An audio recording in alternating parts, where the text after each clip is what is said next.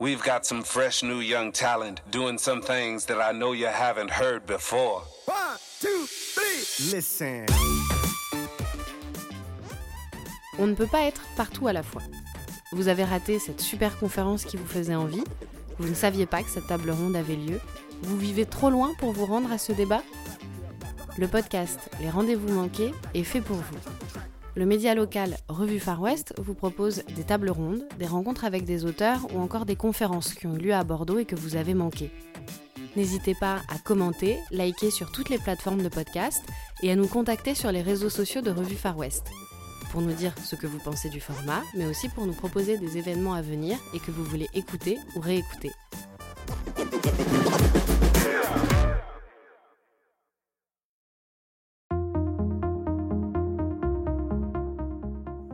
Damasio est un auteur à part dans le monde de la science-fiction. Invité des médias généralistes et même de la grande librairie sur France 5, il bénéficie d'une aura auprès du grand public bien plus grande que celle de ses confrères et consoeurs. Après La zone du dehors et La horde du contrevent, il est revenu dans les librairies après plus de dix ans d'absence. Les Furtifs est un roman de science-fiction dans un futur présent proche, où Damasio tord et retord la langue française et ses convictions politiques et sociales. Cet écrivain militant parle de Big Tata, du techno-cocon, de la société de traces. Comment écrire de la fiction lorsque celle-ci est rattrapée inexorablement par la réalité? Pour parler de tout ça, il est venu à la librairie bien nommée La Zone du Dehors. Retrouvez l'intégralité de cet échange. Bon, évidemment, euh, la première question, c'est la plus simple, c'est de quoi parle le livre et qu'est-ce que c'est qu'un furtif? Comme ça. Ah, moi j'espérais que tu fasses l'intro et que tu expliques tout le bouquin, que j'ai quand même euh, si tu veux, je la fais. Hein. Donc de quoi, c'est quoi, de quoi parle le livre? Ouais. Avec ça, ça, va prendre les deux heures. euh, doucement, doucement, on va parler littéraire. Donc c'est un... Là pour le coup, c'est vraiment un livre sur le vivant. C'est vraiment un livre qui, qui tente pour la troisième fois de répondre à la question euh, qu'est-ce qu'être vivant? Qu'est-ce que ça veut dire être un être vivant? Et, et, comment être le plus vivant possible en termes d'intensité, en termes de richesse, en termes d'ampleur par rapport à, sa propre vie et en tant surtout qu'être humain. Et les furtifs sont la haute, la plus haute incarnation euh, du vivant dans ce, dans ce livre, donc c'est comme ça que c'est construit. Et après, de quoi ça parle? Ça, quoi. Ça parle, ça parle, de ce point de fuite que définissent les furtifs et, et, au bout duquel les, les êtres humains euh, voilà, essayent d'aller. Tu vois, c'est super bien ma phrase. voilà, donc c'est. Euh, il faut que je me réveille, hein, mais ça va venir. On se rôde. Voilà, donc c'est vraiment. Ouais, c'est un livre qui qui essaie de résoudre ce que je n'ai pas résolu sur, sur la zone du dehors et sur les, les des contrevents. Voilà, en fait, c'est ça. C'est le troisième livre pour tenter de réussir ce que j'avais raté euh, dans, les, dans les deux autres. Très bien, donc il y a une question logique, qu'est-ce que tu avais raté dans les deux autres? Alors, non, les deux autres, j'avais raté. Euh, bah, le premier, le premier c'est un livre de jeunesse, il est écrit entre 22 et 25 ans, La zone dehors, donc euh, c'est vraiment un livre, je dirais, de, pour s'extraire pour s'extraire du poids de l'éducation que j'avais subie, donc éducation parentale, euh, patriarcale très forte, et éducation commerciale, puisque j'avais fait une prépa HEC et, ensuite trois ans en, école de commerce, donc j'avais subi de plein fouet la normalisation du libéralisme. Donc c'était une tentative de, s'extraire de ça et de se dire, voilà, ce monde-là dans lequel je vis, est très libre, très démocratique, très ouvert, moi je le vivais comme extrêmement aliénant, extrêmement engluant, comme un bloc de glu dans lequel je mettais des coups de tête et des coups de couteau et des coups de poing, et puis chaque fois le, coup de poing était avalé par le bloc de glu et je ne comprenais pas ce qui se passait. Et j'ai compris que je vivais en société de contrôle en réalité, que la liberté qu'on m'avait postulée était, était, en grande partie fake. Et c'était un livre pour s'extraire de ça, pour trouver une zone du dehors par rapport à cette espèce d'environnement extrêmement gluant, euh, extrêmement enveloppant dans lequel j'étais né, quoi, et dans lequel j'essayais d'évoluer. Donc c'est plus un, livre de, pour repousser, voilà, pour repousser euh, tout ce qui allait anesthésier, euh, cryogéniser les forces de vie que je, sentais pousser en moi. Mais je, voilà, je ne m'avais pas posé réellement le vivant dans, sa dimension. La Horde, bah, je posais à nouveau la question du vivant en me disant bah, le, vivant, j'avais cette idée en tête, ce que j'avais mis dans les cinq premières pages qui définissaient le projet, que j'avais envoyé d'ailleurs à Flammarion, c'était de dire voilà, le mouvement et le lien. Le mouvement et le lien. Être vivant, c'est être en mouvement, c'est être lié. Voilà. Et il y avait vraiment dans ma tête quelque chose de très clair conceptuellement, qui était voilà, être en mouvement, c'était vraiment sur les trois champs du, trois champs intérieurs, les trois champs intimes, c'est-à-dire être en mouvement dans sa pensée, être vivant dans sa pensée, changer d'idée, pas avoir de pensée automatique, et être toujours très vif dans la façon dont j'allais renouveler ma, voilà, ma vision du monde. C'était être vivant dans mes perceptions, c'est-à-dire comment éprouver le monde, comment le voir, comment l'entendre différemment, comment sans cesse, de la même façon, réinventer la façon dont, le monde pouvait, venir me toucher. Et puis il y avait être en mouvement dans mes affections, dans mes émotions. L'émotion, c'est vraiment un mouvement, c'est un changement d'état. Donc j'avais ça, et puis du côté du lien, bah, c'était très simple aussi dans ma tête, très conceptuellement, c'était voilà, être lié au cosmos, être lié à la nature, et puis être lié aux autres, évidemment, et puis être lié, ce point extrêmement important qui fait les, grandes heures du développement personnel, c'est être lié à soi-même, retrouver le lien à soi, retrouver cette espèce d'unité intérieure euh, qui fait que toutes les puissances fonctionnent ensemble et se déploient ensemble. Donc j'avais posé ça, je me disais, bon, c'est cool, ça, je sais où je vais, c'est axial, c'est architecturé, euh, comme dit Mallarmé, un livre architectural et prémédité, donc la, la Horde était construite là-dessus. Et puis en fait, je réussis le lien, enfin moi je considère que je réussis le lien dans ce livre grâce à, grâce à la Horde, grâce à, grâce à la narration polyphonique, grâce à plein de, raisons. Et je rate vraiment le mouvement, à mon sens. C'est-à-dire que c'est pas un livre sur le mouvement, c'est un livre où les, voilà, la Horde le vent, mais pas du tout dans une optique de. je trouve que le mouvement était linéaire, il était assez droit, il était assez. Euh, je, ne voyais pas les personnages vraiment mutés. C'est un livre qui est très archétypal. Quand tu regardes les arcs narratifs des, personnages, ils bougent très peu, quoi, à part sur, à part sur Sov, à part sur Orochi la plupart des persos restent des blocs monolithiques comme ça, qui sont les mêmes au début et à la fin du, euh, et à la fin du livre. Donc tu peux pas traduire le mouvement si, si, tes personnages eux-mêmes ne sont pas en mouvement. Donc euh, il y avait mon espoir, c'était que Caracol arrive à porter à lui tout seul le mouvement, puis après j'arrivais plus à le porter à travers lui, donc je le fais mourir. Enfin voilà, il y a tout un, tout un problème d'auteur euh, où je m'auto-caricature en écrivant au bout d'un moment, et à la fin, moi, je, je, balance de l'air liquide, comme ça il dégage, et, et on fait plus semblant de, d'épouser le mouvement alors qu'on n'y arrive plus. Et donc les furtifs, bah, c'était la réponse au mouvement, c'était la tentative de poser. Euh. Et là, j'avais compris une chose au moins de la horde, c'était que le mouvement pouvait être porté que si la langue le portait, que si la langue était elle-même métamorphique, que si la langue était elle-même capable de métaboliser euh, ce mouvement et de le restituer de façon brute, presque physique. Et, euh, tout l'enjeu donc était sur le personnage central qui s'appelle Tishka, qu'il soit capable de porter ce mouvement dans la langue. Donc je crois que j'ai réussi, je crois que j'ai réussi en tout cas quelque chose d'important sur la traduction à l'intérieur même de la langue du mouvement. Je pense qu'on sent le mouvement par les mutations de la langue, par, les torsions de la langue, et qu'on ne les sent pas parce que j'arrête pas de dire, comme dans, la, zone du dehors ou la horde, qu'il faut être en mouvement, il faut être en mouvement, il faut être en mouvement, c'est ce fameux discours de faites ce que je dis mais faites pas ce que je fais. Euh, or, es, voilà, écrivain, tu dois, tu faire dans la langue ce que tu es en train de dire, sinon ça marche pas. Donc c'était ça l'enjeu.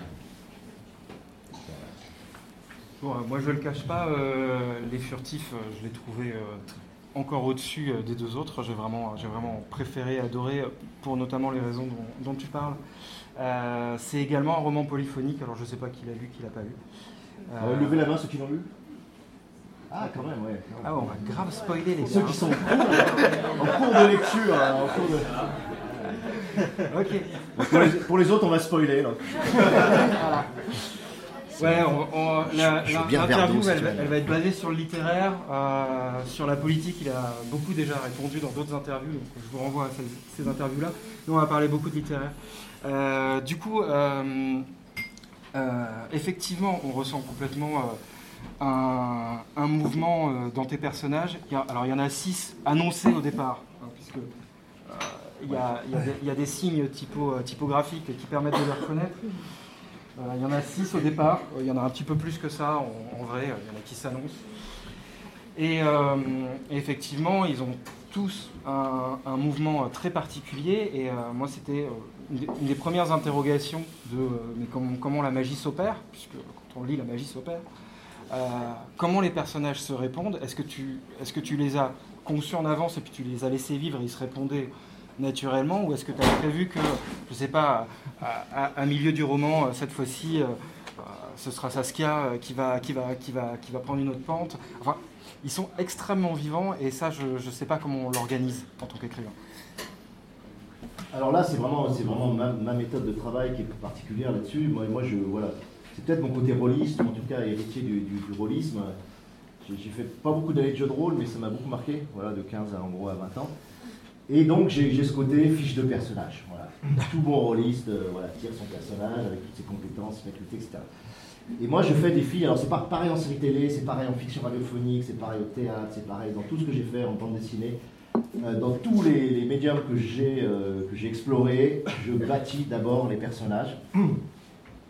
Et la fiche, elle est très complète. Voilà. Dans, ce furtif, c'est 5 pages à 4, tassé, police 10, extrêmement compact, où il y a tout dedans. Voilà. Il, y a, évidemment les noms, surnoms, l'âge, le sexe, évidemment, mais, mais les traumas, l'enfance, euh, les parents, les, capacités techniques, les capacités physiques, les capacités cognitives, le rapport au furtif, le bloc relationnel la militance, les rapports politiques, le rapport au monde, le rapport à soi, enfin, le rapport aux autres. Il y a tout est, posé comme ça très, très précisément. Et surtout, à la fin, et c'est ça le plus important pour vous, lecteurs, c'est que je pose vraiment le bloc stylistique. Le bloc stylistique, là, il était encore plus poussé sur, le, les. C'est-à-dire que j'avais posé, comme je le faisais avant, c'est-à-dire la syntaxe, le type de syntaxe.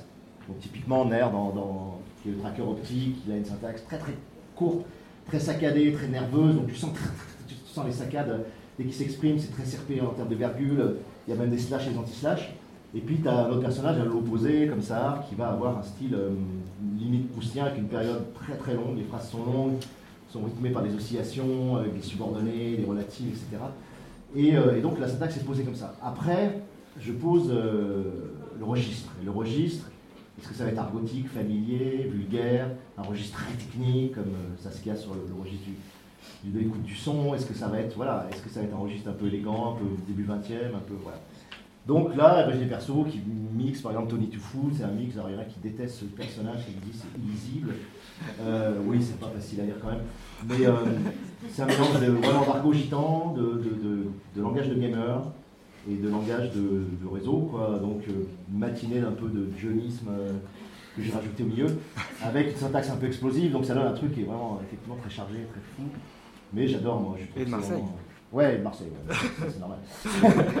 et, euh, et, du coup, euh, bon, je définis ça. Et après, je définis, euh, alors très important pour moi, les sonnances, c'est-à-dire la dominante de son, de phonème qui va caractériser le personnage. Donc il y a les dominantes, je prends le personnage d'Aguero, qui est l'ouvreur de la meute.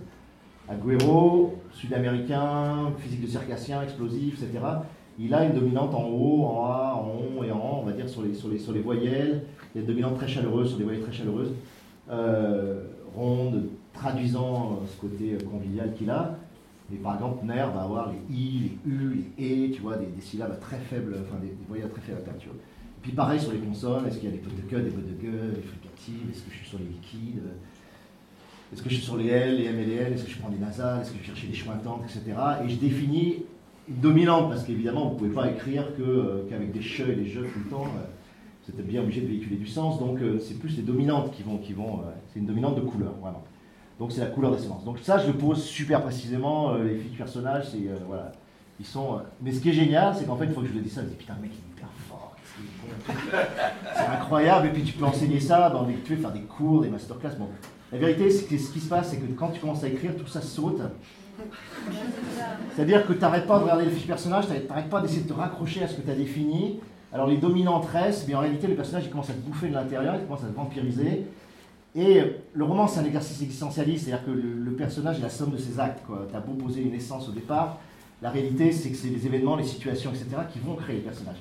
Et donc le personnage il sort de, l'action, des actes qu'il est obligé de produire, et progressivement il s'éloigne de la fiche que tu lui as fait, il te, fait ah, ah fuck, et, et, il se faufile et il s'en va. Donc, tu essaies de le rattraper, tu essaies de redonner des coups de sonnance, des coups de syntaxe, a des choses qui restent, la syntaxe de nerfs, elle reste, les, sonnances de nerfs restent. Il y a d'autres persos sur lesquels c'était plus compliqué de, garder la ligne. Donc, tu te fais piéger, tu te fais prendre un revers par ton personnage, et tant mieux, parce que c'est ça qui fait la liberté d'écriture, c'est ça qui fait la spontanéité d'écriture. Il vaut mieux à un moment donné oublier tout ce que tu as fait et laisser le personnage euh, voilà, prendre, son, prendre son envol, prendre son champ.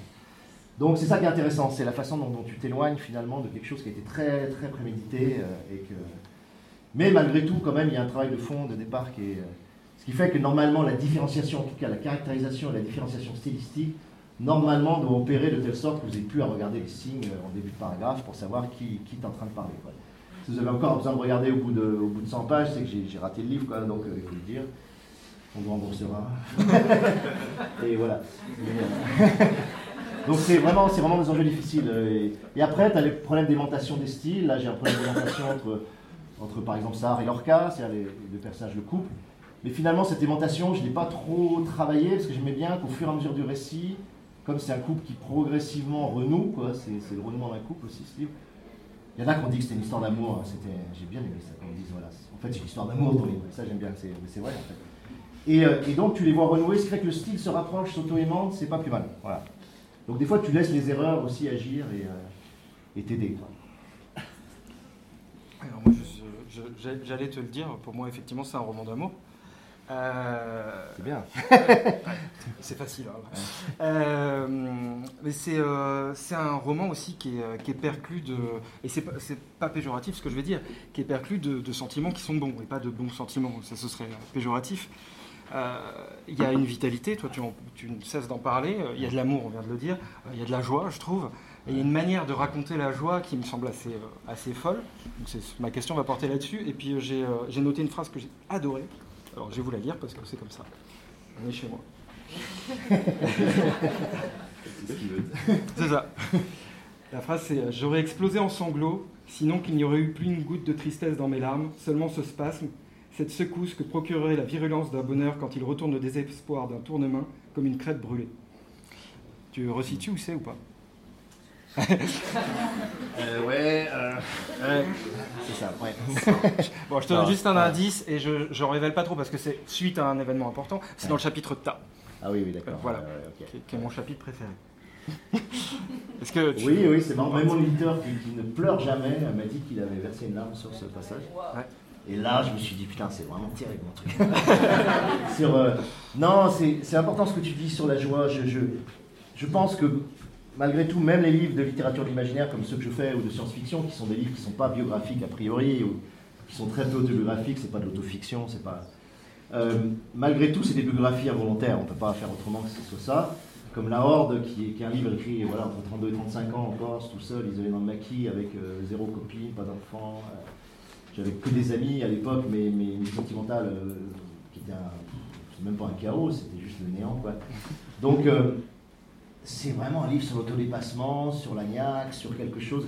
Et je trouve que La Horde, et je pense que si je le relis un jour, parce qu'on n'arrive pas à relire, enfin je sais pas si les auteurs relisent leurs livres, moi j'arrive pas du tout à les relire, mais si je le relis un jour, je pense que je verrai que hum, il y a quand même une charge de dureté, de difficulté, de pas de souffrance, mais de, de, de- de tentative de surmonter justement, de ne pas sombrer dans la souffrance, qui est forte dans ce bouquin. Celui-là, Les Furtifs, bien malgré moi, autant mieux, vient de, de, bah, de mes 10 ans de, de couple ré- réussi et de famille réussie, puisque j'ai j'ai eu deux filles et puis euh, bon, bah, je suis heureux, je suis heureux, voilà, c'est c'est con, mais c'est bizarre des fois, on trouve ça bizarre. Et, euh, et le livre, je pense, est imprégné de cette joie-là. Et imprégné de cette joie-là, c'est-à-dire que il y a quelque chose qui rayonne de cet ordre-là, d'une sorte de bien-être, de- d'une joie, de- de- d'un amour, du lien filial. Et, euh, et pour revenir à, l'aspect politique de la joie, parce que si vous avez lu Spinoza, vous savez que c'est extrêmement important pour lui la, différence joie-tristesse. Il dit vraiment que voilà, s'il y a une fonction prioritaire des pouvoirs, c'est de nous attrister, parce que tu ne peux pas diriger une population, tu ne peux pas diriger les gens. euh, si tu les attristes pas et si tu les mets pas en situation d'obéir, c'est beaucoup plus facile d'obéir ou de faire obéir si les gens sont tristes.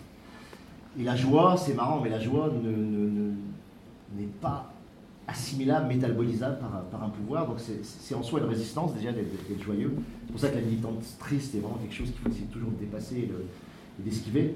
Donc cette joie, pour moi, c'est un premier vecteur. euh, voilà, c'est un vecteur de vitalité, c'est un vecteur. euh, et puis comme dit Spinoza, voilà, la joie, c'est le moment où tu sens que ta puissance intérieure croît, quoi, augmente. C'est-à-dire que tu as la sensation que tout d'un coup, tu es un peu plus vaste, un peu plus grand, un peu plus fort, un peu plus, plus beau, un peu plus ce que tu veux, mais en tout cas que quelque chose croît à l'intérieur de toi.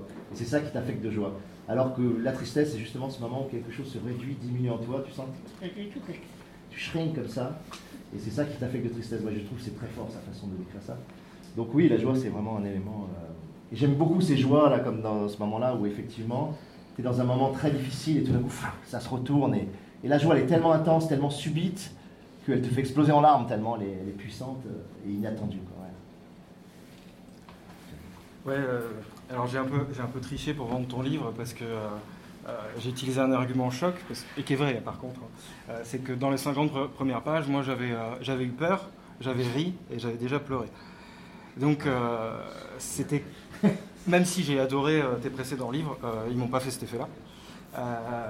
J'ai, j'ai vécu la lecture des deux précédents comme quelque chose de d'assez cérébral finalement dans l'introspection, etc. Et, et celui-ci me proposait peut-être plus des personnages avec une histoire. je voulais te parler de ton découpage par chapitre. Alors là, encore une fois, je, ramène tout à moi-même, mais encore une fois, je suis chez moi. J'ai lu le, livre Un chapitre par jour parce que euh, parce qu'en fait très vite euh, je trouvais qu'un chapitre était égal à une histoire. Euh, et le chapitre Ta, qui s'appelle Ta, TA point d'interrogation, en est à mon avis une essence particulièrement marquée puisque j'ai eu l'impression que la structure c'était presque un polar, il y a une enquête avec avec bah, des questionnements, plein de personnages qui échangent autour de ce questionnement, un abandon à un moment donné, puis au moment où on croit que tout est perdu, effectivement, un retournement. Euh, donc, euh, donc pour moi, chaque, chaque, chapitre était une histoire à part entière et, euh, je suis très attaché à mes rêves et j'aimais, y penser pour, pour en, rêver si possible. Ça m'est arrivé quelques fois. Donc, est-ce que toi, tu as, comment tu as pensé la, découpe de tes chapitres en fait? Ouais, c'est important ce que tu dis parce que c'est exactement comme ça qu'il faut le lire en fait. C'est-à-dire que moi, j'ai une unité de composition, c'est le chapitre. Très clairement, la découpe obéit à des rythmes d'écriture, c'est-à-dire que généralement un chapitre correspond à une période d'isolement dans lequel j'ai suffisamment avancé, et quand je termine le chapitre, je le reprends entièrement pour le recaler, et je l'envoie à Mathias, et ça s'appelle le chapitre consolidé. Pas seulement Mathias, j'envoie une dizaine de personnes hein, qui, suivent un peu l'écriture, pour avoir leur retour, mais c'est vraiment chapitre par chapitre, voilà. généralement un chapitre c'est... Euh, c'est un mois, un mois et demi, deux mois, quoi, tu vois, dans lequel tu es, uniquement dans un élément. Donc pour moi, c'est vraiment une unité de récit. Voilà, c'est l'unité de récit.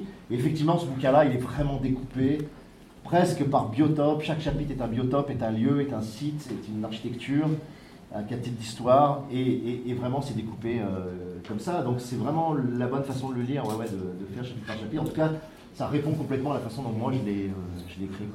Et ça a été exactement pareil sur la Horde et la Zone. J'ai toujours composé par chapitre. Voilà, une fois que j'ai fermé un chapitre, je sais que je peux attaquer le suivant. Et chaque début du chapitre suivant, je commence à réfléchir à la structure, je, sais, je commence à réfléchir au lieu, je, voilà. Mais il faut savoir que j'ai, même si mes livres sont très structurés par les cahiers, etc., l'univers est très structuré, les personnages sont très structurés au départ, je laisse une très grosse marge d'improvisation sur la conduite de récit. Voilà. J'ai la trame globale qui est assez grossière généralement, mais super grossière. Hein. Type la Horde, c'était vraiment, voilà, c'est un gros qui remonte le long jusqu'à sa source, tu vois, tu peux pas faire plus simple, plus grossier. Euh. Et après, tout d'un coup, effectivement, les événements vont tomber au fur et à mesure du, récit, mais j'avais juste cette trame-là, j'avais pas plus, j'ai jamais eu plus que ça dans la Horde. Et tout ce qui se produit à la petite chose, dans la flaque, etc. La flaque, je l'invente au fur et à mesure du, livre, quoi. À un moment donné, je, me dis, tiens, j'ai un espace terraqué, ça serait génial. Je l'invente, et puis je parle là-dessus. Tu vois, l'escadron frêle, c'est une invention aussi. Euh, c'est une invention au fur et à mesure du livre. Donc, donc c'est vraiment, enfin s'il y a des écrivains ici dans la salle, juste dire ça, c'est que un livre, ça se fait pas, c'est pas une architecture qui se fait sur plan et qui ensuite est simplement euh, déroulée. Voilà. C'est une combinaison assez subtile, assez, bizarre et assez personnelle entre des choses extrêmement architecturées, extrêmement construites en amont, et des choses totalement libres où vous faites confiance à votre, fluidité, à votre écriture. Il faut que l'écriture vous guide, il faut que l'écriture vous, embarque. Euh, donc c'est vraiment ce mélange des deux qui, je pense, fait quelque chose d'intéressant et qui évite que ça soit trop mort ou trop, cadré. Ok. Euh, sais pas laquelle des, des questions j'ai envie de poser en suivant. Je vais partir sur la, sur la science-fiction. Euh, donc, euh, tu écris de la science-fiction. moi, en tout cas, je t'ai souvent entendu dire que pour toi, la science-fiction ne parle pas du futur, mais du présent. Mhm. comment comment tu envisages toute, la partie inventive en fait euh, euh, pour, euh, En essayant de pas trop spoiler, le furtif, a priori, c'est une invention. Mhm. Et également beaucoup de technologie dans, un monde qui a, qui a, privatisé des villes. donc voilà, toute cette partie-là, cette partie de l'invention, en fait, comment tu choisis la place qu'elle va prendre dans le roman Ouais, ça, ça se décide vraiment sur les cahiers, ça se décide en amont. Euh, là, j'avais fait un choix assez, assez clair pour moi, qui était d'avoir une dimension anticipation, euh, science dure très très modeste. Voilà. C'est-à-dire que ça ne m'intéressait pas du tout de définir les nouveaux gadgets du, futur, de, proposer des technologies euh, qui en 2040 pourraient émerger, etc. Je trouve que finalement c'est assez facile à faire parce qu'on a accès maintenant à tous les prototypes, toutes les boîtes sortent en prototype, on voit plein de choses se mettre en place, donc il suffit de prendre un prototype et puis de le pousser, et puis tu as une idée de, de SF ou alors tu inventes quelque chose. Mais, vraiment, le côté hard science, le côté tiens, je vais être celui qui trouve la technologie du futur, m'intéresse absolument pas. Je trouve pas que c'est le but de la science-fiction de faire ça. Je pense que chaque fois qu'on l'a fait, c'est généralement d'un côté de la plaque où, ça ne sert pas à grand chose. Ce qui vraiment m'intéresse, c'est de me dire quelles sont les technologies dans celles que je vois émerger actuellement qui vont impacter profondément, sociologiquement et psychologiquement et politiquement, la façon dont on vit. Voilà, lesquelles sont décisives pour altérer, transformer, révolutionner la façon dont on vit. Voilà, donc et là, je me suis concentré sur une notamment qui me paraît décisive et qui me paraît arriver, effectivement, c'est l'IA personnalisée. C'est-à-dire le fait d'avoir sur son smartphone un assistant personnel individualisé, comme ça, un, assistant qui, possède la totalité de tes traces, qui sait parfaitement tous tes goûts, avec lequel tu vas dialoguer en langage naturel. Voilà, c'est ça qui arrive avec les fameux Google Home et, autres Cortana, Siri, Alexia, etc. Ils donnent toujours des prénoms féminins, sais pas, voilà. Euh, et en tout cas, ce côté où ils essayent vraiment, en bourrant ça de big data, en, travaillant les scripts de, conversation, de faire en sorte que le premier rapport que vous ayez aux interfaces soit par ce point d'entrée qui est un alter ego digital qui sera lié à personnaliser. S'ils arrivent à faire ça, c'est tout bénéf pour eux, parce que d'abord, ils créent un effet de convergence technologique, et ensuite, ils auront dans votre IA la totalité de votre intimité en réalité, parce que toutes les conversations, toutes les choses que vous lui demanderez, seront évidemment tracés, connectés, et ils pourront à partir de ça bâtir ce qu'ils font tout le temps, c'est-à-dire des, modèles de prédiction comportementale qui soient adaptés complètement, euh, qui vous épousent complètement vos, désirs, vos envies, etc. Ça, je trouve que c'est ultra dangereux parce que j'ai l'impression que ça va fermer encore plus le technococon, c'est-à-dire que ça va fermer encore plus le rapport qu'on a à l'extérieur, euh, en, définissant comme première, euh, voilà, comme première, pas seulement interface, mais alter ego, en fait, premier élément de discussion, premier élément de relation, une machine en fait, une IA, mais une IA complètement corrélée, complètement dimensionnée pour toi. Ça, je trouve que c'est un très gros niveau de perversion, je pense que ça peut être très efficace. Euh, ça, ça me fait peur. Voilà. Vous avez vu peut-être Heure de Spike Jones qui, montre ça d'un point de vue euh, plutôt fantasmatique, tu vois, sur le. Mais voilà, c'est ça qui va arriver. Et, moi, voilà, j'essaie de montrer dans le roman que selon les types de personnes, il y en a qui vont faire de cette IA, bah, comme dans Spike Jones, leur fantasme ultime féminin, ou euh, d'autres qui vont faire leur mère dirais, euh, cajolante, tu vois, parce qu'ils ont besoin de ça autour de comme un premier, premier élément de, relation. Il y en a qui vont faire un père directeur, il y en a qui vont faire leur pote avec lequel ils déconnent, il y en a qui vont, voilà.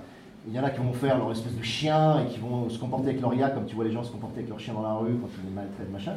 C'est-à-dire que ça va être une surface de projection fantasmatique, égotiste totale, qui fait qu'ensuite le rapport avec des vrais gens, avec une vraie copine, avec un vrai mari, etc., va se paraître super chiant super euh, exigeant parce que justement ta copine ne connaît pas tout ce que l'IA connaît, euh, elle n'est pas totalement adaptée à ce que tu veux, etc. Donc ça, oui, voilà, par exemple, j'ai posé là-dessus parce que ça, ça m'intéressait sociologiquement et psychologiquement de montrer ça. Pareil sur la réalité ultime, de passer à un niveau de réalité qui serait euh, voilà, dans, dans, la rue, dans le quotidien, avec un degré de crédibilité absolu et qui fasse que la réalité devienne quelque chose de personnel, d'individuel et plus quelque chose de collectif qu'on partage tous. Quand on, là, on partage la même réalité, personne, a, enfin, à ma connaissance en tout cas, une réalité augmentée qui fait qu'ils me voient tout rouge ou tout jaune ou, euh, ou qu'ils me un doudou à côté parce que c'est leur doudou, etc. On n'a pas ça, on partage la même réalité. Enfin, en tout cas, voilà, le même espace de, réel. Quand ils changeront ça, moi je pense que c'est le stade ultime du, libéralisme, c'est-à-dire de faire du réel une marchandise. Une marchandise qu'on peut vendre, qu'on peut modifier, qu'on peut.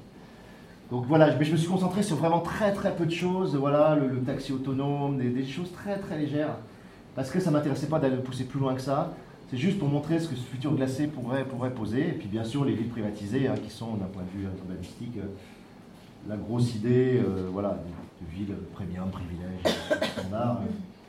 Ça, mais c'est déjà ce qu'on voit aujourd'hui. Donc c'est vraiment une lecture du présent, ouais, ça c'est sûr. Je crois que j'ai répondu à la moitié de ta question. C'est pas grave. On va continuer à discuter, t'inquiète pas. Euh, oui, du coup, dans le, dans le livre, vu que tu t'intéresses à la vitalité, on, voit, on le voit, mais on le voit presque de loin. On traverse les lieux qui sont contrôlés. On est plutôt avec des personnages qui euh, ont des moyens d'échapper au contrôle ou ont accepté une part de contrôle. Je pense à Saskia qui, euh, qui elle, a un rapport ambigu euh, par, rapport à, par rapport à la bague. Donc la bague, c'est le smartphone, c'est pareil. Et, et, et, la réalité augmentée, la réule, la réalité ultime. Il y a un personnage euh, qui euh, m'a rappelé le personnage de A euh, dans la zone, c'est Varek. qui, qui, se situe également en haut d'un édifice très très haut, comme, comme A, et qui, a, qui détient une certaine vérité. dont on pense à peu près ce qu'on veut. et là ressurgit bah, ton amour pour la philosophie, puisqu'il fait appel à des philosophes. Comment, comment ça marche en fait, l'écriture d'invention et la philosophie? Comment ça se mixe dans tes neurones? Bah, Tu sais, un livre, c'est vrai, honnêtement, c'est très complexe. Surtout celui-là, il était vraiment très complexe à mener parce que les strates sont extrêmement. Euh, il y a moins 5-6 strates en parallèle que j'essayais de mener. C'est-à-dire, il y avait, il y avait la conduite de. vraiment ce qu'on appelle la conduite de récit, qui était l'histoire de Scoop qui cherche sa fille et qui essaie de la retrouver. Il y avait la strate de, thriller, euh, j'appelle ça thriller éthologique, c'est-à-dire on découvre les furtifs et plus ça avance dans le roman, plus on comprend ce qu'ils sont, ce qu'ils peuvent, jusqu'où ça va, etc. C'est un système de révélation euh, progressive et de plus en plus ample sur euh, ce que sont les furtifs. Donc gérer déjà toute la conduite d'information euh, sur les révélations autour des furtifs, c'était très compliqué. Il y avait toute la strate politique, alors à la fois dystopique en posant ce que j'ai raconté là sur les, technologies, mais aussi toute la strate utopique, en tout cas la strate d'alternative, en montrant tout un ensemble de mouvements, de pratiques, de modes de lutte qui pourraient qui pourrait faire sens pour nous aujourd'hui. Donc tout ça, il faut, il faut le marier. Et puis tu as une sorte de strate encore, euh, alors je passe les strates émotionnelles, etc., qui viennent dans, le cours du récit, puis la strate de personnage, hein, qu'il faut poser des bases. Mais il y avait cette strate, bien sûr, conceptuelle. Voilà. Moi, c'est quelque chose auquel je tiens dans tous mes livres. Je, je veux que ce soit des livres, effectivement, qui, bon, qui fassent éprouver évidemment des émotions, des perceptions, et qui, qui modifient et transforment la perception qu'on peut avoir du monde, mais aussi des livres où la pensée est vivante. C'est-à-dire que quand vous sortez des 700 pages, ça vous donne aussi matière à réfléchir, à spéculer, à, se poser des questions. Et que ça, ouvre un peu le, crâne, euh, j'espère, de façon ou d'une autre, avec d'un coup de hache comme ça. Donc, donc souvent j'ai des personnages effectivement de philosophes, il y a Kat, il y a, Orochi dans la, dans, la Horde, il y a les Djerkan, etc. Et là, vraiment, on a un philosophe qui s'appelle Varek, et, donc j'essaie que cette strate conceptuelle ne soit pas trop lourde. Euh, la zone, c'était voilà, des gros blocs de philo, des grosses plaques d'herbe de philo que tu prenais avec tes skis, c'était chaud à passer. Là, je trouve que voilà, c'est beaucoup plus intégré au, dialogue et j'essaye de porter tout un ensemble de concepts qui sont tirés là de, essentiellement de. Bah, là, je suis dans l'animique toujours de Deleuze, Bergson, Nietzsche, etc. Mais, là, il y a un apport nouveau qui est vraiment Baptiste Morisot, qui est un, philosophe euh, contemporain que j'ai rencontré euh, deux ans avant de finir l'effectif et qui est un philosophe du vivant, enfin, qui travaille euh, sur la biologie, l'anthropologie, l'éthologie, qui est un gars extraordinaire. Et, duquel je me suis beaucoup inspiré pour porter ce personnage et véhiculer des idées assez, assez élaboré sur, euh, sur qu'est-ce que serait une philosophie du vivant euh, et, enfin, j'ai envie de dire une politique aussi du, vivant. Donc ça, ça me paraît super important. Je trouve qu'il faut que ça soit entrelacé avec des affects, les percepts. Vraiment la triple couche concept, percept, affect, il faut qu'elle soit pour moi le maximum entrelacée, voilà, qu'elle soit tissée, tissée, et qu'on ne soit pas que dans le concept. La zone est beaucoup dans le concept, par exemple, tu vois. On ne soit pas que dans le percept non plus, et qu'on ne soit pas non plus que dans l'émotion, l'affect, la sensation. Euh, parce que là, on est dans le divertissement pur, et puis euh, et je trouve qu'il y a des auteurs qui le font mille fois mieux que moi. Donc, euh, peut-être ma particularité, c'est d'essayer vraiment de tisser très fort ces trois, ces trois dimensions. Ouais, je vais, euh, j'aimerais bien savoir aussi comment. c'est une question classique, elle est hyper bateau, mais en même temps, elle, m'intrigue toujours. à quel moment on, trouve la fin, sachant que j'ai appris tout à l'heure qu'il y a eu deux fins? à quel moment on trouve la fin, en fait, et comment, comment, on, la, comment on la pose quoi? Ouais, ça dépend vraiment des bouquins. Chaque bouquin euh, porte ses enjeux de fin qui sont, très différents. La fin de la zone euh, est très différente de ce que j'avais prévu sur la Horde. La Horde, je savais parfaitement comment ça finissait, c'était très simple, c'était très évident, donc euh, j'avais aucun problème pour finir, tu vois. ici, c'était très compliqué parce que j'avais beaucoup de fils. Voilà. J'avais vraiment l'histoire des, parents avec leurs leur filles, j'avais l'histoire des furtifs, j'avais l'histoire politique, j'avais l'histoire dystopique, j'avais tout ça à gérer en même temps. Et je ne voulais pas laisser en suspens euh, aucun de ses traits, aucune. Euh, voilà. Je voulais pas que politiquement on se dise ouais, c'est très sympa son truc, mais on ne voit pas vers où il va, on ne voit pas ce qu'il défend, on ne voit pas ce qu'il prône. Tu vois. je voulais pas non plus sur la dystopie rester euh, dans le vague.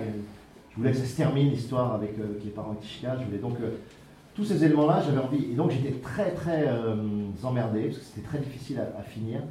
Et surtout parce que j'étais, je me suis pigé tout seul avec une idée de fin que j'avais depuis longtemps, depuis l'origine des, des qui était que je voulais faire une recollection du langage. J'avais une ambition complètement dingue, c'est je voulais, euh, dans le dernier chapitre, que euh, chaque personnage porte une tribu de phonèmes. Voilà, il y en a qui portaient les R, par exemple, il y en a qui portaient les Koteker, il y en a qui portaient euh, les Vodegueil, il y en a qui portaient les, fricatives, etc.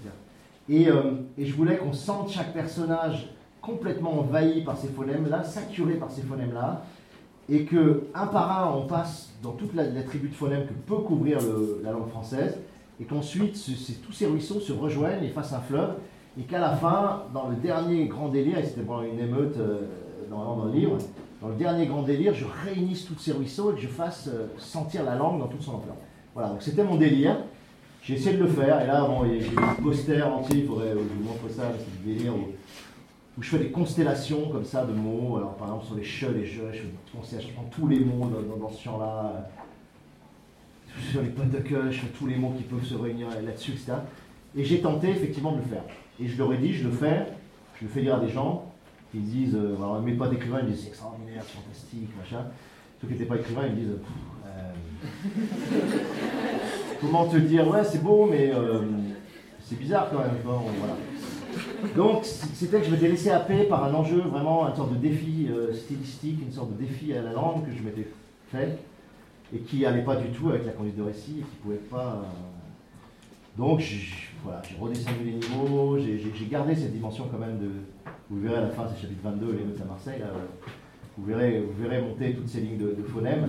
Mais c'est pas, pas de l'oulipo pur, c'est pas de la démonstration de force stylistique. euh, Ça, ça s'entrelace au récit et du coup, j'ai- je fais un vrai épilogue, je fais une vraie fin où, où je voulais montrer l'ouverture. Je voulais, je voulais ouvrir le cône vraiment. Je voulais pas fermer, euh, je voulais pas une fin fermée. Ça, c'était vraiment quelque chose que j'avais en tête. Ça, je voulais pas fermer, je voulais pas dire voilà les gars, la révolution c'est ça, il faut aller vers là. euh, C'était l'inverse. Je voulais ouvrir plein de micro-révolutions, je voulais une sorte de révolution plurielle, plurale, euh, qui me paraît plus à même d'être celle de l'époque. Et donc j'ai travaillé plus là-dessus. Mais j'ai fait trois fins ouais, J'ai travaillé trois fois, j'ai refait trois fois la fin pour.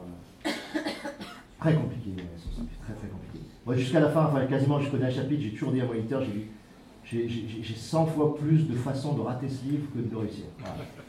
Et c'était vraiment ça, parce que tu as tellement de pistes, si, toutes ces pistes que j'avais posées, j'arrivais pas à les réunir en un seul câble, tu vois, c'est comme des faisceaux, et à la fin tu fais un câble avec, si tu n'arrives pas à faire le câble final, bah, c'est foireux, quoi, tu vois, c'est foireux, les gens ils restent en suspension avec des choses qui sont pas, c'est pas directionnel, tu vois, c'est pas, pas axial, c'est pas...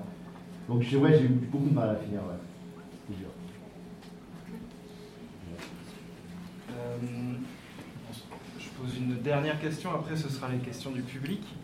Euh, elle concerne la bestiole, le furtif. Ouais. Euh, donc le furtif, bah, c'est, euh, comme son nom l'indique, c'est une, bestiole qu'on ne voit pas ou qui se cache dans l'angle mort de la vision. Euh, et c'est également une bestiole qui euh, réutilise les déchets, qui remétabolise des déchets. Donc euh, bah, la question concerne toujours l'écriture. Comment est-ce qu'on décrit la discrétion? Comment est-ce qu'on décrit l'invisible? Le- La remétabolisation, ça me paraît plus simple. Ouais. Euh, mais, euh, mais la discrétion, comment est-ce qu'on l'écrit Ouais, c'est un aspect dont j'ai pas parlé dans le bouquin. Le, bouquin est vraiment, enfin, dans, voilà, dans, dans un livre, enfin, en tout cas, moi, dans ce que je fais, j'ai, souvent un cœur concept. Le cœur concept, c'était vraiment la furtivité, quoi. C'était comment, comment trouver l'envers, la société de contrôle et de trace, mais euh, et la plus haute forme de la vitalité. Donc c'était ça, c'était comme ça que j'ai créé furtifs. Mais il y avait aussi, euh, comment dire ça il y avait aussi une tentative, ou en tout cas un autre axe de découpe qui était très important pour moi, c'était la lutte de l'audition contre la vision. C'était la lutte entre le son et, euh, l'image. Voilà. Moi, je trouve qu'on est une société saturée d'images. Je pense que j'invente rien, j'ai une grosse velléité en disant ça. On une société qui produit l'image en permanence, qui produit, comme dit Deleuze, du visage en permanence, société de visualité. Vous avez qu'à ouvrir n'importe quel magazine féminin, vous allez voir tous les visages que vous prenez euh, en pleine face. Et à partir de ces visages, on, crée, de l'accoutumance, on crée de l'addiction, on crée du désir d'achat. Euh, et la pub utilise énormément l'image aussi, bien sûr. Donc c'est devenu un vecteur, d'après les, neurologues, on dit que voilà, quand tu es, éveillé comme ça, comme on est là, 70% de l'information sensorielle vient des yeux, quoi, tu vois, vient, vient de la vision. Et que l'audition vient en second, puis après les autres sens beaucoup moins, beaucoup moins fort. Et, et moi ça m'intéressait, et c'était l'expérience que j'avais eue aussi avec, avec, euh, avec Florian Pochon, avec, euh, avec Faune Radio, avec le projet Phonophore autour des j'ai- qu'on avait bâti. C'est-à-dire que je trouve que le son et la narration sonore développent infiniment plus l'imaginaire que, euh, que n'importe quel film ou, série. Moi, je trouve que très souvent, l'image, au lieu de porter l'imaginaire fait écran à, l'imaginaire, t'impose et cristallise un imaginaire sur, sur l'image justement qu'on a mis devant, devant tes yeux. Et, euh, et j'avais envie vraiment de restituer ce côté émancipatoire, ce côté libérateur que possède le son. euh, parce qu'il t'aide, il t'aide et il te, il te permet de fabriquer toi-même et de faire l'effort de fabriquer toi-même tes images. Et c'est ça, qu'est-ce que c'est l'imagination C'est la faculté de fabriquer ces images.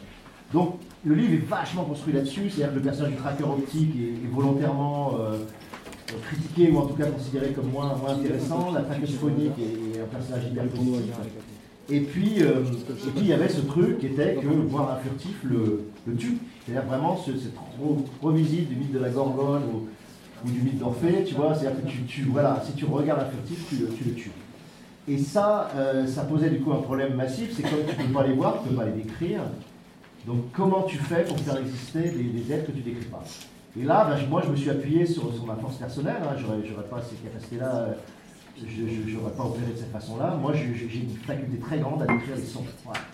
Je trouve qu'il y a une espèce d'analogie, d'homophonie évidente entre le, langage et les sons. À cause de ce que je dis tout à l'heure sur la, couleur des sonnances, etc. Pour moi, c'est quelque chose que je ressens profondément en moi. Je, je- un A, un O, je, je ressens profondément quelle couleur ça a, quelle, quelle sonorité ça porte, et ce que ça peut porter physiquement. Et du coup, quand je dois décrire des sons, j'ai une faculté énorme à le faire et très évidente, très, euh, très fluide de le faire. Donc je me suis dit, bah voilà, on va communiquer avec eux, on va les apprivoiser par le son. Euh, et, le vecteur d'approche des furtifs, ça sera, ce, ça sera le son. Donc euh, donc j'ai tout construit autour de ça. Et s'il y a un exploit dans, dans le bouquin, c'est vraiment que bah, le personnage principal, on le voit jamais. Et pourtant, il existe profondément. On voit que, enfin, on va pas spoiler encore une fois. Voilà. Et, euh, et ça, c'est un vrai défi, tu vois, de dire, bah, voilà, mon personnage principal, il sera jamais décrit. Et tous les rapports que j'aurai avec lui seront des rapports physiques, tactiles, euh, olfactifs, et des rapports de son. Voilà. Mais je l'ai fait parce que je sais que voilà, c'est ma Il y, a- des gens extraordinairement doués pour décrire. Moi, je vois des visages, je suis incapable de décrire aucun visage, je ne sais pas décrire un visage, je ne suis pas visuel, je sais pas, ça ne me parle pas, c'est pas quelque chose qui me. Peut-être parce que je suis myope à la base, sais pas. Mais voilà, je, par le son, par contre, les choses me parlent. Et, je me rends compte, même dans la séduction, même dans des, des fois, je, rencontre des gens, je me dis, tiens, c'est marrant, euh, je trouve qu'elle a beaucoup de charme cette fille, etc. Et très souvent, je me rends compte que c'est la voix, en fait. C'est pas du tout. euh, c'est la voix qui me charme, qui me touche, qui me- qui m'emporte, et c'est pas du tout, euh, pas du tout la beauté physique. Ça tombe bien qu'on parle de son, puisque tout à l'heure, il y aura le concert au Siam. Alors, euh, malheureusement, il n'y a plus de place réservable euh, pour le concert qui aura lieu tout à l'heure vers 20h, euh, avec Yann Péchin à la guitare. Cela dit, si vous êtes chanceux, il y aura peut-être des gens qui, ont- qui vont se désister au dernier moment, donc tentez le coup, on ne sait jamais. Bon, maintenant, je vais prendre les questions du public. Elles ont- été écrites sur des bouts de papier, ils sont tirés au hasard. Euh, le jeu, c'est que tu as le droit de passer. Si tu veux passer, tu passes. Et euh, si ça t'inspire, bah, tu réponds. Est-ce que tu lis beaucoup Et qu'est-ce que tu lis? Es-tu autodidacte, es-tu autodidacte en philosophie?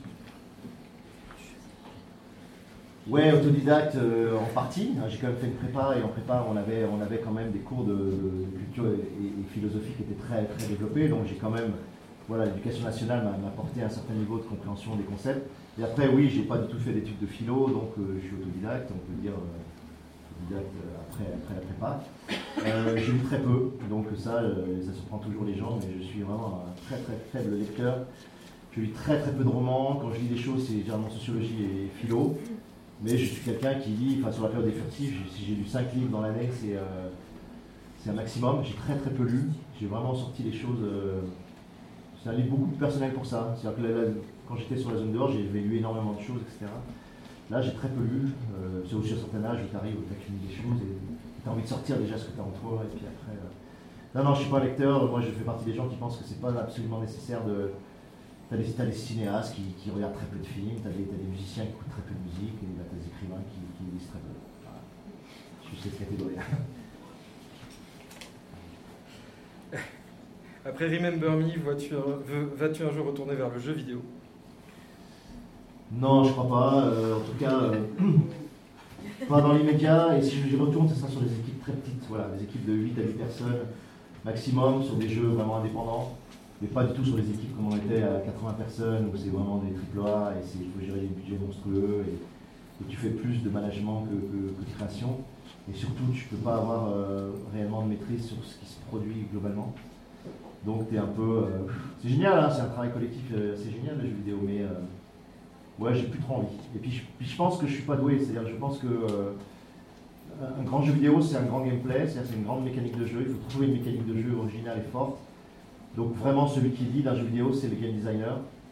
Et, euh, toi, quand tu es à la narration, comme moi je suis, à la narration et au scénario, ouais, tu peux faire un jeu narratif, mais, mais c'est pas toi qui porte en réalité la, force du jeu. C'est le game designer. Donc moi, je suis pas game designer, j'ai aucun sens de ça. Donc euh, je, préfère aller dans les, dans les médias où je, je suis plus doué.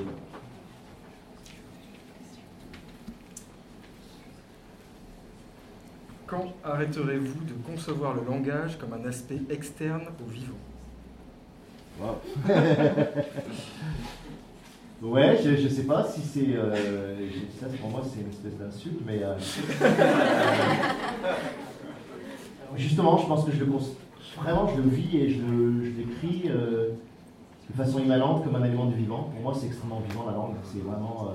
c'est pour ça que j'écris, hein, c'est parce que pour moi, il n'y a rien de plus physique que consonne, qu'une voyelle, à la fois même dans la typographie, hein, même dans la forme d'un P, la forme d'un T, la forme d'un L, la forme en triple arcade d'un M, et tout ce que je vous ai dit sur les sonances. Euh, je veux dire, par exemple, la liquidité du L, c'est extraordinaire en français, c'est vraiment la consonne la plus liquide, celle qui permet tous les écoulements, celle qui, donne le plus de féminité, de douceur, de fluidité à tout.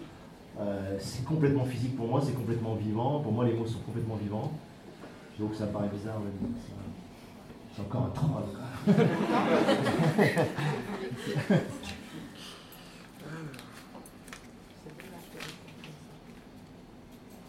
Comment se déroule la traduction de vos livres? C'est vrai que je ne sais pas. Là, on a eu deux trades. On a une trad en italien qui a été faite en, complètement indépendamment de moi, donc je ne sais pas ce qu'elle vaut en réalité. Et on a une trad en, donc en anglais, sur lequel je travaille vraiment avec le traducteur depuis deux ans et demi, euh, sur l'art du contrevent. Et bon, c'est génial parce que c'est un poète américain, un gars très très doué, euh, qui a une écriture poétique à la fois en français et en, anglais. Donc on fait chapitre par chapitre, toute la horde dans le chapitre 15, il est presque, presque fini. Euh, bon, c'est génial, c'est des Skype avec la Virginie. Et, le gars, le gars est, pour moi, c'est un rablaisien, il a une dimension justement physique très forte dans son approche de la langue, qui fait qu'il restitue super bien la horde. Et on parle essentiellement, quand on traduit, on parle essentiellement. Parce qu'il traduit le chapitre, puis il met en gras tout ce qui lui a posé problème. Et les problèmes, c'est toujours Caracol et Golgot. c'est normal. Et euh, c'est là-dessus qu'on bosse, mais bon, on se régale, ouais, on se régale et c'est très beau. Et puis les gens qui disent que c'est intraduisible, c'est complètement faux, c'est parfaitement traductible. Et, la preuve, c'est qu'il fait un boulot extraordinaire là-dessus. Et ah oui, et même, même sur le combat des palindromes, il a fini le combat des palindromes. Et je le dis parfois, mais il a fait mieux que le français pour moi, parce que, les palindromes en anglais, c'est beaucoup plus facile. Dog, God, enfin, vous voyez, le genre de truc. Quoi. Donc il y, a, des inversions beaucoup plus faciles en anglais, ce qui fait qu'il a, a, une gamme de mots bien plus vaste qu'en français. Et du coup, il a fait des choses beaucoup plus fines, plus fortes que, le français qui permet moins, moins le. Celle-là, je la lis telle quelle, tu la comprends comme tu veux. Écrire avec plusieurs narrateurs, c'est plus simple, plus difficile ou juste pas une envie Ouais, déjà, c'est pas une envie. C'est-à-dire que moi, j'écris seul. Hein. donc, j'écris, euh, quand je dis seul, c'est-à-dire que j'ai besoin d'une immersion totale sans absolument personne autour, en pleine nature, en montagne, euh, en Corse, dans le Verdon, dans le Vercors, toujours dans des endroits, où, des gros espaces naturels. Donc je suis seul toute la journée, je suis seul pendant plusieurs jours, parfois une semaine, parfois deux semaines, parfois trois semaines. Et donc dans ce cadre-là, si je suis sur un seul narrateur, je m'épuise. Voilà.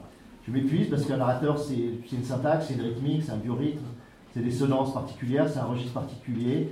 Et une fois que vous avez fait une page, deux pages, trois pages avec le même registre, moi j'en ai ras-le-bol, j'ai envie de changer, je trouve que voilà, c'est pas assez vivant, j'ai besoin moi de me renouveler. Donc j'ai besoin de ces changements de narrateur, donc déjà viscéralement, et ensuite parce que politiquement, bah voilà, pour moi la réalité ne se, définit pas d'une seule tête, d'un seul point de vue, d'un seul biorhythme, elle se définit de plein de, plein de façons différentes. Et j'ai envie de restituer ce côté polyphonique dans mes livres parce que je trouve que c'est beaucoup plus euh, respectueux de, ce qu'est la, la, réalité, de ce que sont les gens. Je trouve que c'est une narration de gauche, pour dire un truc un peu grossier, un peu con. Euh, alors que la narration omnisciente avec narrateur principal, unique, que ce soit la troisième personne la première personne, moi je trouve que ça impose euh, au lecteur une vision du monde. Alors tu peux jeter le livre s'il ne te plaît pas, etc. Euh, mais, traverser tout un livre avec une seule point de vue, je trouve que c'est un peu, un peu facho, quoi, je sais pas, c'est un peu. moi ça me fatigue. Il y a des gros pâtés sur ce, sur ce post-it là, pareil, hein, je, te, je te lis et t'en fais ce que tu veux. Que pensez-vous des sociétés qui proposent des terrains et un cadre de vie, une monnaie alternative décentralisée type tokenisation, se réclamant du libertaire et de la Commune de Paris, s'appuyant sur les forces militantes pour construire des communes autogérées et privatisées Il y a beaucoup de choses. Euh, je sais pas, Tokenisation, c'est ça qu'il dit hein Tokenisation. ah, le token, Non, mais moi, toutes ces expériences-là, moi, je les, trouve, je les trouve positives, intéressantes. Tout ce qui est monnaie locale, absence de monnaie, euh, monde gratuit, système de don contre don, euh, tout ce qui permet d'échapper au capitalisme dans sa logique sa logique actuelle, tout ce qui permet. Souvent, c'est d'ailleurs c'est des procédés ou c'est des communautés, des types de communautés qui existaient dans le passé, hein, ou qui existent dans d'autres pays du monde. Simplement, nous, on est, on en Occident avec un seul, modèle unique. Donc tout ce qui sort de la logique pure de, l'argent et de ce système d'échange généralisé que permet l'argent, avec la fluidité hein, que ça offre aussi, qui est extrêmement grande, ça on ne mesure pas, assez. Pour moi, il n'y a pas de démocratie sans le flux d'argent qui permet de convertir tout avec tout. Donc euh, bah, tous ces là-dessus, moi je, ouais, je suis très favorable à ça. Et on en manque. on en manque beaucoup. Voilà, on a quelques ZAD, on a quelques ZAD en France, on a quelques expériences très courtes, très localisées. Euh, on est vraiment dans les années d'hiver et on a besoin de, ces printemps un peu qui poussent un peu partout. Donc tout ce qui est euh, fait est bon à prendre. J'en profite pour euh, informer que non loin d'ici, à Saint-Médard-en-Jalles, il, il, y a une communauté, enfin, je ne sais pas exactement comment ils s'appellent eux-mêmes, mais qui s'appelle également la zone du dehors, euh, qui, est en autogestion également. La pensée unique. désolé. Je suis vraiment désolé. Bon, là aussi, il y a un pâté, c'est particulier. Euh, avez-vous déjà entendu parler du projet de la suite du monde? Êtes-vous au courant de l'aspect spéculatif de ce montage? Une première spéculation sur l'effondrement, point d'interrogation. Argumentaire militant afin de privatiser jusqu'à 10% du territoire français, point d'interrogation. Si vous ne voyez pas de quoi je parle, vous en entendrez bientôt parler. Attention C'est génial ce que j'attendais. Oui, on va parler de la suite du monde, parce que moi j'ai exposé à un moment, enfin, après être allé plusieurs fois dans la ZAD et avoir vu euh, donc la deuxième expulsion, d'avoir vu les tanks arriver, etc., enfin les blindés, et puis euh, de toute façon ils ont tout, tout explosé, quoi. Voir une cabane se faire détruire, je pense que vraiment ça calme quand même. Et euh, je me suis dit, bon, c'est dingue toute l'énergie dépensée à lutter contre l'armée, à lutter contre la police.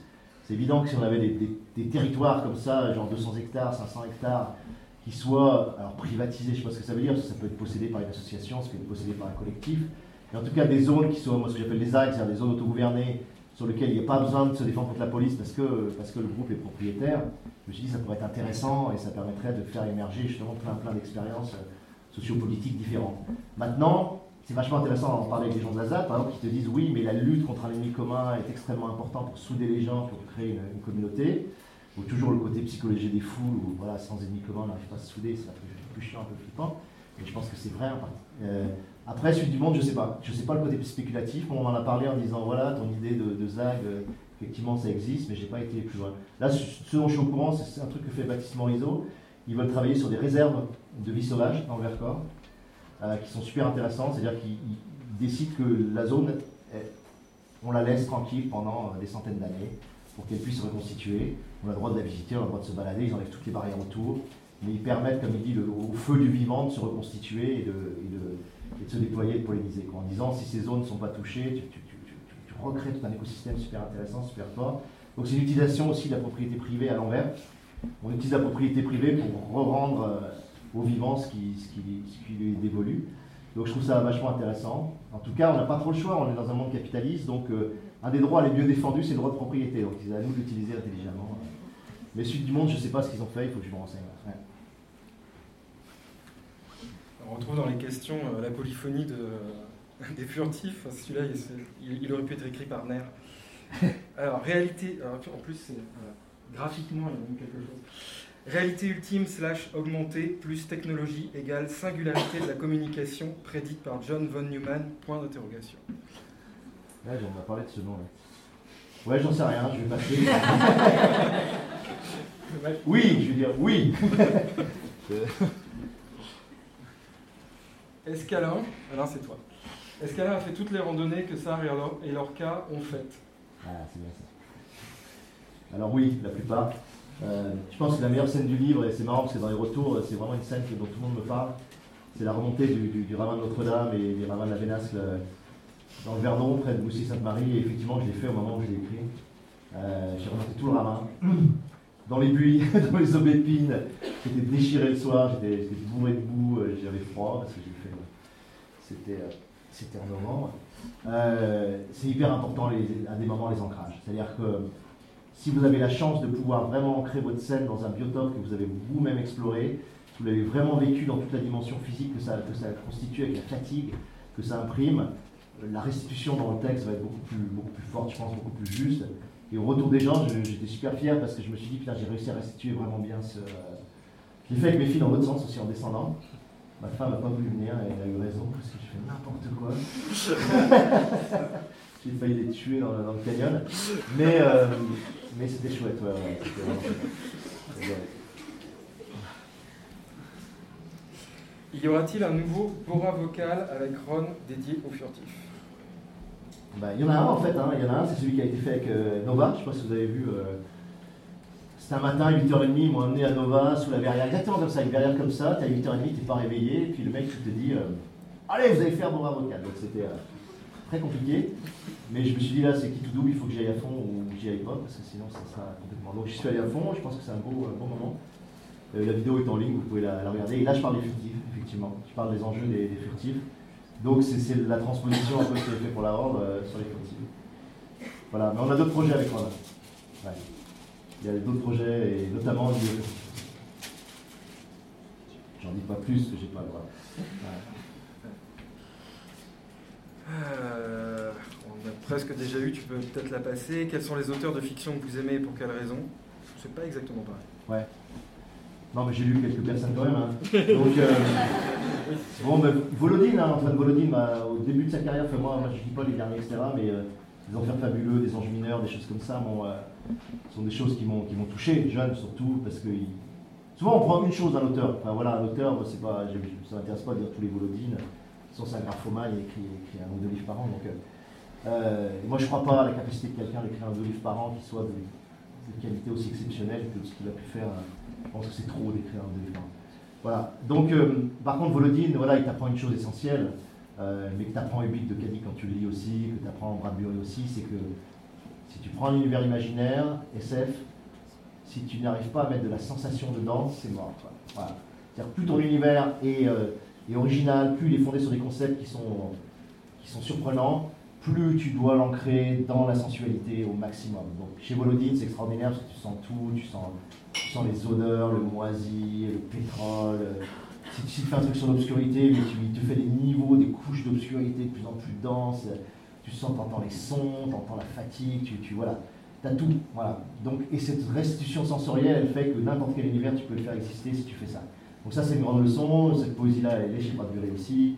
Euh, il y a des auteurs qui l'utilisent, un auteur comme Léo Henry fait très bien aussi. voilà. Donc c'est une leçon vraiment d'écriture, et, et lui, que j'ai lu très très tard, ça m'avait frappé aussi parce qu'il fait un univers complètement délirant, une réalité parallèle dingue, mais il lui donne tellement d'ancrage que, c'est une crédibilité totale. Euh, donc, tu peux tout faire exister si tu mets l'essence. Euh, du coup, tu as lu le port intérieur, toi, de Volodine Ouais, je crois que j'ai lu ça. C'est mon conseil de libraire.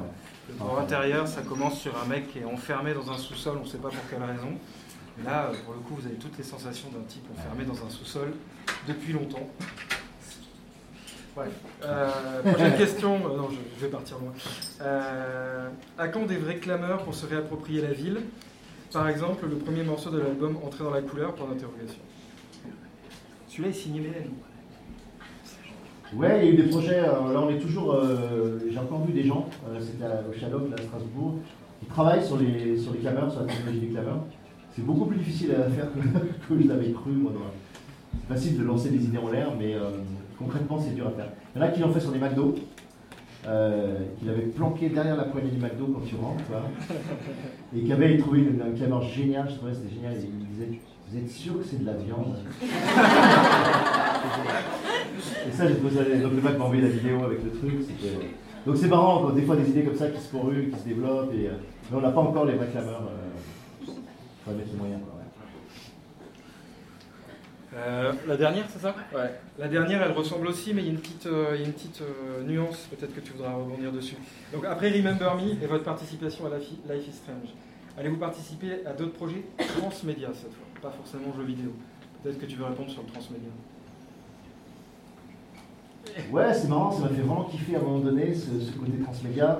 Euh, j'ai fait même des billes narratives entières de 1000 pages euh, pour euh, un projet qui s'appelait Fusion, comme ça, sur la mémoire de l'eau, qui était délirant, qui était complètement transmédia, mais là pour le coup c'était BD, manga, séries télé, films, jeux vidéo, fiction radiophonique, etc. Là, on avait élaboré une bible qui permettait de couvrir tous ces registres-là. J'en suis revenu, je pense que c'était un moment, un délire personnel de, de création en gerbe comme ça euh, volonté de travailler en collectif, puis de travailler en gerbe, ce côté un peu explosif. Euh, je vous avoue que là, depuis euh, ouais, 3-4 ans, et avec le retour au furtif, euh, je mesure à quel point le livre, la littérature est, quelque chose de puissant. et je mesure surtout à quel point que c'est vraiment l'endroit où je suis le plus doué. Voilà, j'ai testé plein de choses, comme je vous l'ai dit, même la scène, ce soir, etc. Mais vraiment le, le, centre, le cœur, là où je suis axialement doué, je pense, c'est vraiment la littérature. Et, c'est là que, je, comme dirait bien que je suis puissant, quoi. C'est là que je peux, je peux sortir des univers vraiment amples et que je peux véhiculer des idées, que je peux véhiculer des affects, des percepts, tout ça.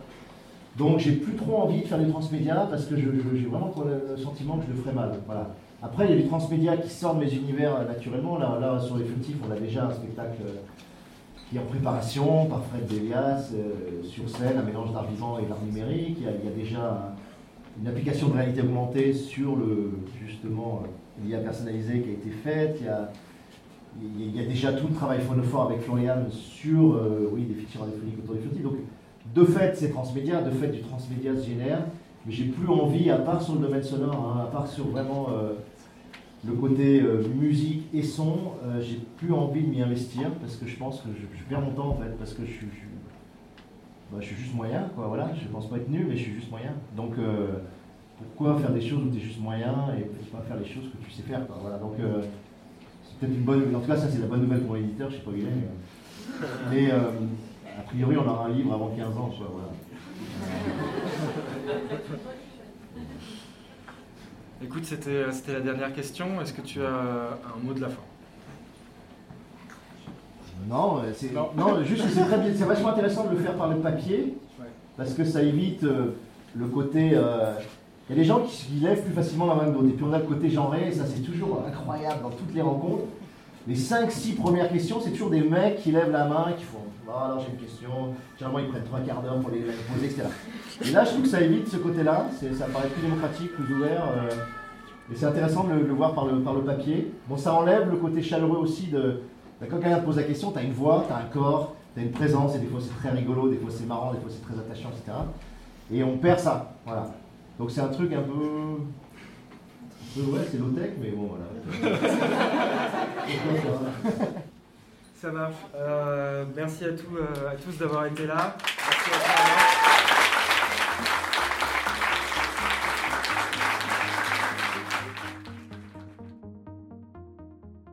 C'était Anticiper le présent, le deuxième rendez-vous manqué du média local Revue Far West. Alain Damasio était venu rencontrer ses lecteurs et lectrices à la zone du dehors. N'hésitez pas à commenter, liker sur toutes les plateformes de podcast et à nous contacter sur les réseaux sociaux de Revue Far West pour nous dire ce que vous pensez du format, mais aussi pour nous proposer des événements à venir et que vous voulez écouter ou réécouter.